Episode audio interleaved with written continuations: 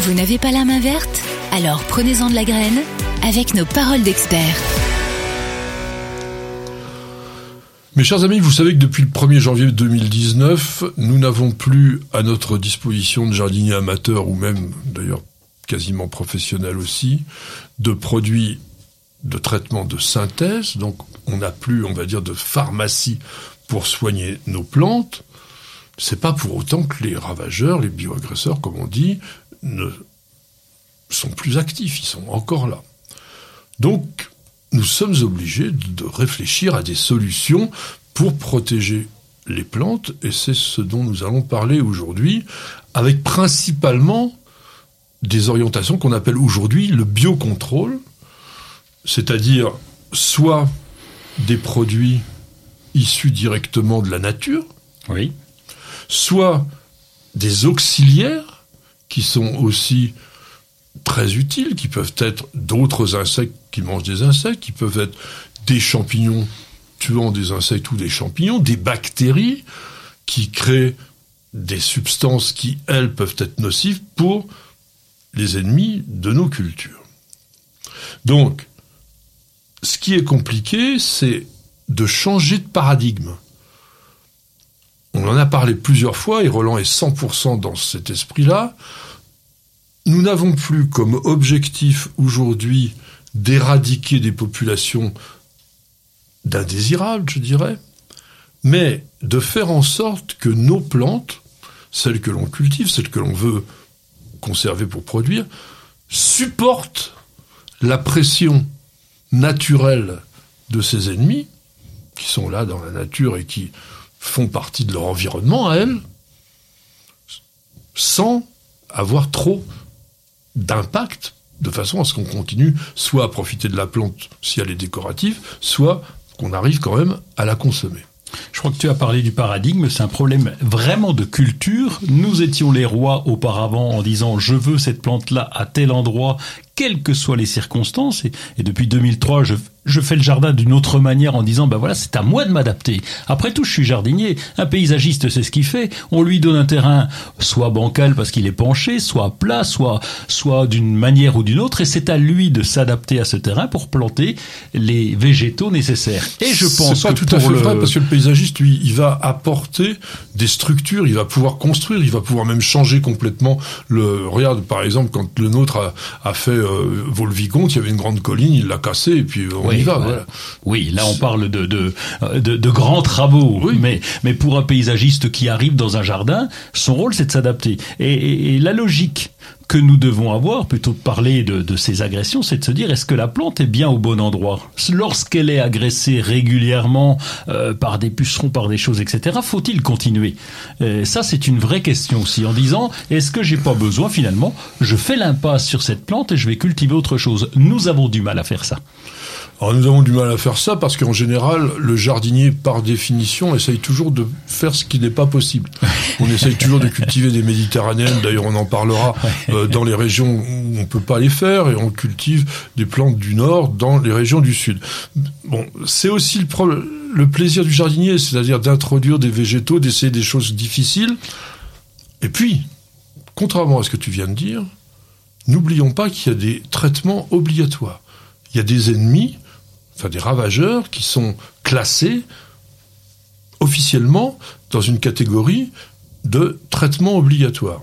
Et là, on est embêté parce que à partir du moment où on ne peut plus les soigner, euh, comment on fait? Par exemple, on parlait de Drosophila Suzuki, ça fait partie de ce genre d'ennemis nouveaux où, euh, par exemple, euh, tout ce qui attaque les fruits et les légumes et qui sont vraiment très très invasifs, on doit les, on doit les traiter.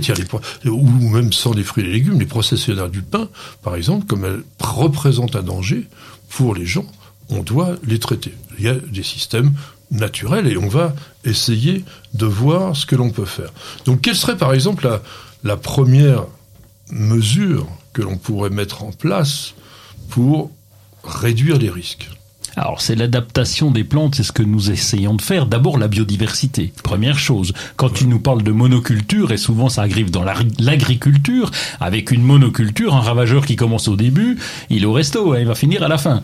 Et si on a une biodiversité bien développée, on a moins ce risque-là. Ça c'est la première chose. Tout à fait, je suis entièrement d'accord. Dans les j'ai oublié de vous citer quelques ennemis vraiment importants que l'on est obligé d'éliminer. Le charançon rouge du palmier, c'est une obligation. La bactérie Xylella fastidiosa, la mort subite du chêne, qui est un phytophthora, le fusarium du pin, les capricornes asiatiques, le champ coloré du platane, tout ça, ce sont des bioagresseurs pour lesquels la lutte est obligatoire. Et sur certaines plantes aussi, euh, par exemple, euh, je crois la renouée du Japon, mais surtout euh, l'ambroisie. L'ambroisie, on est obligé aussi de les éliminer. Donc, tu parlais de biodiversité, donc de mélange de cultures, c'est ce que tu fais très très bien dans ton jardin, et ça tu as entièrement raison parce que la plupart du temps, les insectes là, on parle, les bioagresseurs, ils sont attirés par l'odeur. Par exemple, la mouche de la carotte, elle est attirée par l'odeur de la carotte. Donc, si on met à côté de l'ail, par exemple, ou si on met des plantes qui vont créer une confusion olfactive, et surtout si on dissémine dans le jardin ces proies, entre guillemets, elle va en attaquer certaines, mais elle les trouvera peut-être pas toutes, et donc il nous en restera un tout petit peu. Alors ça veut dire qu'il faut aussi avoir un grand jardin. J'ai un débat là-dessus avec euh, quelques copains qui sont des fois plus mes copains, et qui me disent "Mais c'est le bordel dans ton jardin. Pour moi, c'est en rang, les patates sont là, les carottes sont là, etc." Ils ont du mal à comprendre, et en plus ils me reprochent de ne pas m'y retrouver dans le jardin.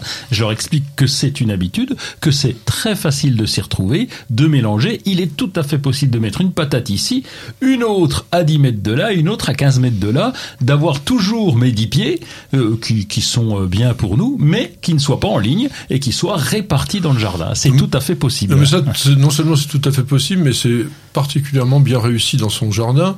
Euh, vous le verrez avec les images que l'on va mettre pour l'illustration. En revanche, c'est plus compliqué quand on fait de la production. Ah oui. Ça, quand on est amateur, bien entendu, on peut aller dans ce sens-là. Quand on est producteur, euh, faire des choses très variées, ça complique les choses. Il faut avoir vraiment plus de personnel et tout ça. Donc nous, on va rester dans l'esprit du jardinier amateur simplement. Donc le compagnonnage que je viens d'évoquer, qui a pour but un peu de tromper l'ennemi, hein, on va dire, c'est pas extrêmement efficace, mais ça contribue. Ça bouscule, ça bouscule. La lavande, ne serait-ce que près des rosiers. évidemment, si on a une roseraie, c'est toujours pareil. Si on a les dix rosiers alignés l'un derrière l'autre, t'as beau mettre de la lavande, ça va pas repousser les pucerons. Mais associer le rosier, la lavande et les disséminer aussi, là aussi, c'est une philosophie où il faut accepter de poser des rosiers à droite à gauche. Eh bien, c'est efficace. Alors, il faut se dire aussi que c'est pas aussi simple que ça. C'est qu'il n'y a pas une plante, un ennemi, une autre plante, un autre ennemi. Tout ce monde-là, ça vit ensemble. Il y a des ennemis des ennemis, euh, il y a des amis des amis. Enfin, donc, ça devient de la biologie compliquée. Mais, on peut imaginer quand même le d'encourager le développement des ennemis naturels des herbivores. Par exemple, qui sont les ennemis naturels? Bah, D'abord les oiseaux, les hérissons, les crapauds, enfin tout ce qui est d'ailleurs batracien, c'est extrêmement efficace contre beaucoup d'insectes. Donc d'avoir aussi un petit point d'eau, parce que les batraciens, si on n'a pas de point d'eau, euh, on aura du mal à les avoir. Bah, ça peut complètement aider. Oui, les, nichoirs pour les oiseaux. Si vous voulez que les, oiseaux viennent, les mésanges en particulier, qui mangent pas mal de chenilles, si on veut qu'elles soient là, il nous faut des nichoirs. Et puis il faut penser à elles pendant l'hiver pour les habituer à rester là. Il bah, faut leur filer un petit peu de nourriture pour les. Oui, c'est ça, pour les maintenir en place. Alors on peut aller même plus loin que ça. C'est concevoir le jardin, un peu comme celui d'ailleurs de Roland, parce que il vient de dire qu'il a des amis ou ex-amis euh, qui me disent oui, c'est ton jardin, c'est un vrai bazar. Mais heureusement, parce que on n'a jamais vu des mésanges vivre dans des HLM. Elles ont besoin d'avoir une sorte de végétation assez abondante, variée, mais dense aussi, parce que ça c'est important, la densité. Alors c'est Parfois, ça peut être embêtant, la densité. Quand on en a trop, ça peut favoriser certaines maladies cryptogamiques quand on a des régions qui sont très pluvieuses. Mais pour les auxiliaires, pour les amis des jardiniers, que ce soit aussi parfois les, les coccinelles, les carabes, les cirfes, euh, certaines araignées. Je sais que vous aimez pas les araignées, la plupart d'entre vous, sauf que ce sont des prédateurs qui peuvent être très intéressants. Et ça, on a besoin de tout un, un ensemble de plantations. Et pour les oiseaux, on oublie les arbres. Planter des arbres. Pourquoi? Parce que je regarde depuis chez moi, de, de quand je suis au, premier, je regarde mon jardin qui, qui, qui est avec euh, des plantes. Toi, c'est Waterloo mort de plaine. De et de l'autre côté, pam, c'est tout plat. Il n'y a pas un arbre. Donc les pauvres, ils ont besoin d'arbres pour se percher.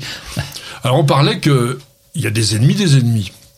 Donc on les appelle soit des parasites, des prédateurs, soit des parasitoïdes. Alors les parasitoïdes, c'est encore pire que tout parce que ce sont des organismes dont les larves se développent à l'intérieur du corps de nos ennemis. Ah, c'est, oui, ben, ça c'est monstrueux. mais à leur échelle, ça fonctionne. C'est ça, c'est le principe des nématodes. Non, mais aussi énormément de petits hyménoptères, donc des sortes de micro-guêpes qui viennent pondre directement ah. à l'intérieur des insectes. sur les, les pucerons, ça existe. Hein. On a bon, et puis on a les prédateurs directs, les coccinelles par exemple. Bon, alors pour qu'il y ait des coccinelles, Là aussi, il faut qu'il y ait de la biodiversité. Ah oui, il faut qu'il y ait des plantes. Tu vois, les orties, par exemple, sont très intéressantes parce qu'on s'était rendu compte que dans le jardin que nous avions avant, que on n'avait plus guère de coccinelles. Et heureusement qu'on avait les orties parce qu'il y avait des pucerons pleins après. Et donc, euh, bah, ça nous permet de, de faire revenir les coccinelles. Alors aujourd'hui, on va trouver dans le commerce de plus en plus souvent d'auxiliaires. Alors dans le commerce, vous les trouvez pas au supermarché parce que c'est du vivant. La plupart du temps, donc c'est des choses qu'on commande et qu'on reçoit directement, etc. Il y a des sites spécialisés, il y a Biotop, il y a Biobest, il y a Copper, par exemple, qui sont donc des entreprises. Il y a aussi Insectosphère qui, qui travaillent spécifiquement sur les auxiliaires.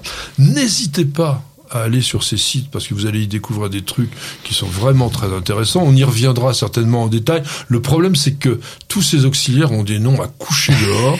On n'aura pas trouvé pour l'instant d'autres noms que leurs noms scientifiques. Il en sort en permanence des nouveaux, donc il faut avoir une tête grosse comme ça pour pouvoir toujours s'en rappeler.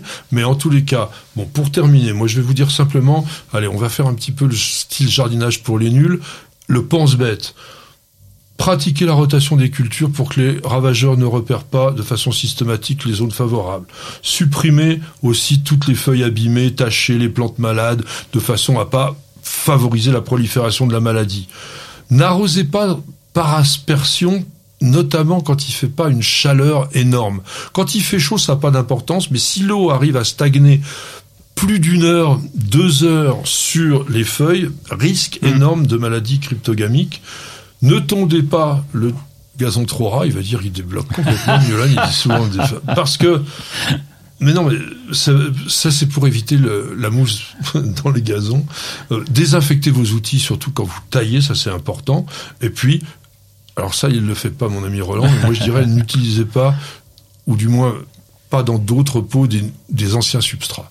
Un, vieux substrat, Bon, faut, vaut mieux le mettre au jardin, l'enfouir, etc. Ah, mais parce ça. il y a quand même un risque. Ah oui, c'est ça. C'est ce que je fais. C'est-à-dire que les balconnières de l'an dernier, on va vider le terreau qui est un petit peu endommagé et tassé surtout. On va l'utiliser dans les carrés potagers ou en mélange pour, pour planter d'ailleurs. Eh bien, plantez-vous pas. on continue.